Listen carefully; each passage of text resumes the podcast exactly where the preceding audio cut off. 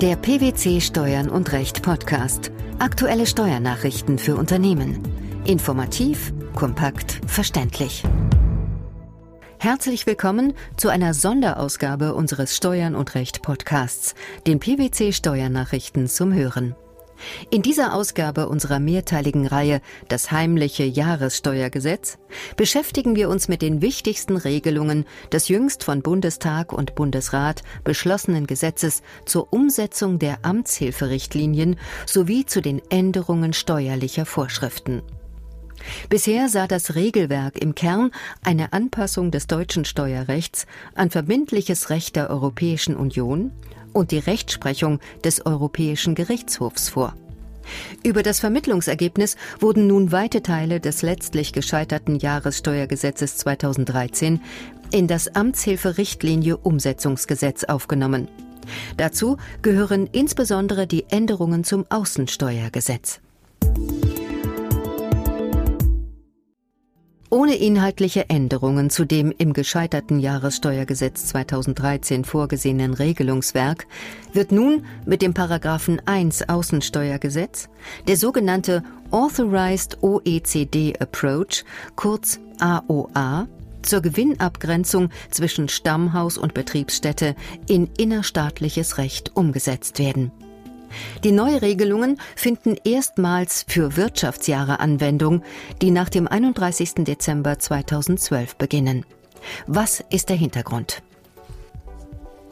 Die OECD hat mit ihrem Betriebsstättenbericht die uneingeschränkte Selbstständigkeitsfiktion für Betriebsstätten und damit ebenso die uneingeschränkte Anwendung des Fremdvergleichsgrundsatzes bei Transaktionen zwischen Stammhaus und Betriebsstätte oder zwischen Betriebsstätten festgeschrieben.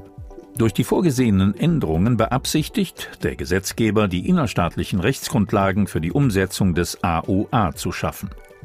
Sofern die Anwendung des AOA in einem Doppelbesteuerungsabkommen vereinbart wurde, wird hierdurch noch kein Besteuerungsrecht für Deutschland begründet.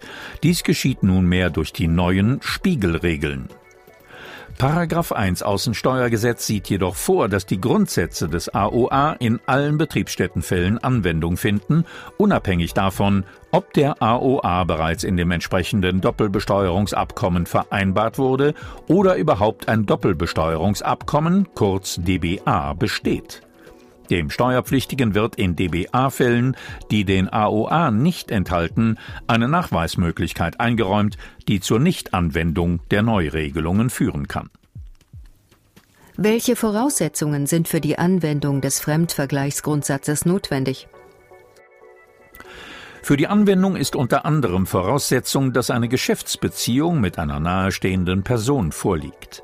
Nach den bisherigen Regelungen sind Geschäftsbeziehungen schuldrechtliche Beziehungen, denen keine gesellschaftsvertragliche Regelung zugrunde liegt. Da zwischen einem Unternehmen und seiner rechtlich unselbstständigen Betriebsstätte keine schuldrechtlichen Beziehungen möglich sind, wird der Begriff der Geschäftsbeziehung um sogenannte anzunehmende schuldrechtliche Beziehungen, Dealings genannt, erweitert. Nach dem Gesetz erfordert die Selbstständigkeitsfiktion der Betriebsstätte im ersten Schritt die Zuordnung der Funktionen des Unternehmens, die durch ihr Personal ausgeübt werden, die Zuordnung der Vermögenswerte des Unternehmens, die sie zur Ausübung der ihr zugeordneten Funktionen benötigt, die Analyse der Chancen und Risiken des Unternehmens, die sie aufgrund der ausgeübten Funktionen und zugeordneten Vermögenswerte übernimmt, sowie die Zuordnung eines dafür angemessenen Eigenkapitals, des sogenannten Dotationskapitals, die Identifikation von Dealings zwischen Stammhaus und Betriebsstätte oder zwischen Betriebsstätten. Auf Grundlage dieser Zuordnungen und der identifizierten Dealings werden in einem zweiten Schritt die Verrechnungspreise für die Geschäftsbeziehungen nach dem Fremdvergleichsgrundsatz bestimmt.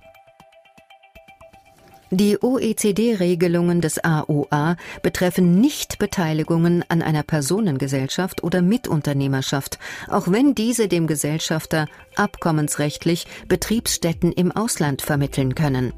Warum? Anders als ein Unternehmen im Verhältnis zu seiner rechtlich unselbstständigen Betriebsstätte kann ein Gesellschafter mit seiner Personengesellschaft sowie mit einer Kapitalgesellschaft zivilrechtlich wirksame Verträge abschließen. Die Neuregelung im Außensteuergesetz betrifft deshalb nur rechtlich unselbstständige Betriebsstätten, unabhängig von der Rechtsform des Unternehmens. Personengesellschaften und Mitunternehmerschaften werden vielmehr für Zwecke des Fremdvergleichsgrundsatzes und der Einkünfteabgrenzung zur Person und damit insoweit Kapitalgesellschaften gleichgestellt.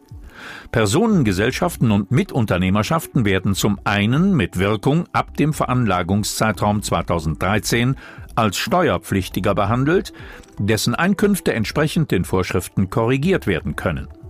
Zum anderen können Personengesellschaften und Mitunternehmerschaften mit Wirkung für alle noch nicht bestandskräftigen Veranlagungen nahestehende Personen im Sinne des Außensteuergesetzes sein.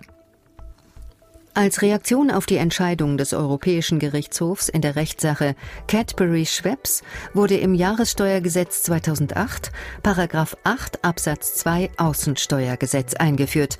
Was hat es damit auf sich? Nach dieser Vorschrift wird die Hinzurechnungsbesteuerung für Zwischengesellschaften mit Sitz oder Geschäftsleitung in der Europäischen Union oder dem europäischen Währungsraum ausgeschlossen, soweit die Gesellschaft einer tatsächlichen wirtschaftlichen Tätigkeit in diesem Staat nachgeht und der Steuerpflichtige dies nachweist. Diese Möglichkeit des Gegenbeweises wurde allerdings auf Fälle der Hinzurechnungsbesteuerung nach 7 Absatz 2 Außensteuergesetz beschränkt. Dies sind Fälle, in denen die Mehrheit der Anteile oder Stimmrechte an der ausländischen Zwischengesellschaft unbeschränkt Steuerpflichtigen zuzurechnen ist, sogenannte Inländerbeherrschung. Für Fälle, in denen es trotz fehlender Inlandsbeherrschung der Zwischengesellschaft dennoch für Zwischeneinkünfte mit Kapitalanlagecharakter zu einer Hinzurechnungsbesteuerung kommt, blieb ein Gegenbeweis ausgeschlossen. Dies wird nun für die Zukunft geändert. Die Neuregelungen des Außensteuergesetzes durch das Amtshilferichtlinie Umsetzungsgesetz waren das Thema dieser Sonderausgabe unseres Steuern und Recht Podcasts, den PwC Steuernachrichten zum Hören. Wir freuen uns, dass Sie dabei waren und hoffen, dass Sie auch das nächste Mal wieder in die PwC Steuernachrichten reinhören.